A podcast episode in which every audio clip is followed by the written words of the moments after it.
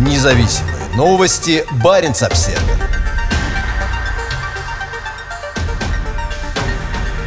В новой российской стратегии национальной безопасности нашлось место и изменению климата. При этом Москва предостерегает другие страны от попыток политизировать тему глобального потепления и замедлять освоение российской Арктики. Документ, подписанный президентом Владимиром Путиным 2 июля, вносит существенные изменения в стратегию национальной безопасности, принятую в 2015 году. В последние годы ситуация для Москвы кардинально изменилась, и Путин неоднократно подчеркивал готовность своего набирающего силу режима к принятию действий, в том числе в случае необходимости и военных, в отношении с зарубежными странами. Это также проявилось и в его апрельском послании Федеральному собранию, где он сделал упор на красной черте. Москва не только вкладывает большие средства в вооруженные силы, но и продвигает в обществе милитаристические настроения, в том числе среди подростков, и ведет с другими странами войну за историческую правду. Для Москвы Арктика – приоритетный регион, и государство прилагает большие усилия для его развития. При этом в новой стратегии безопасности заполярный регион упоминается лишь косвенно.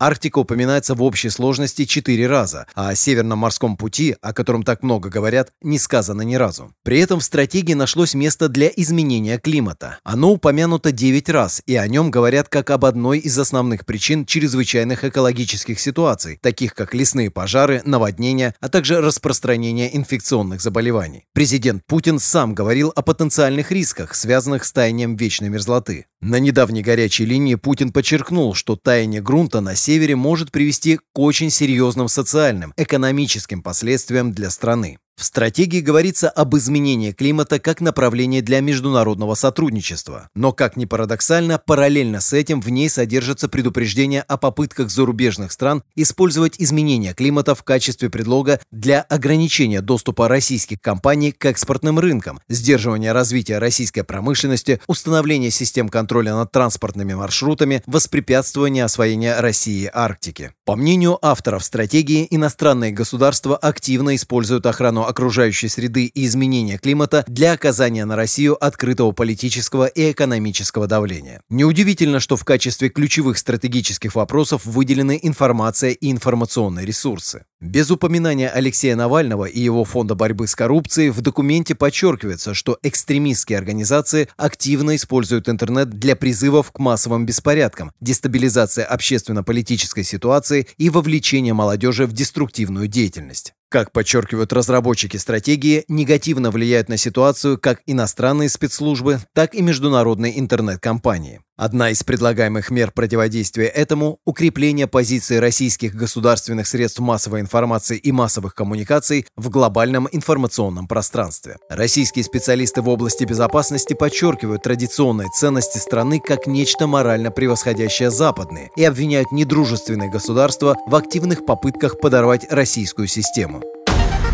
Независимые новости. Барин обседный.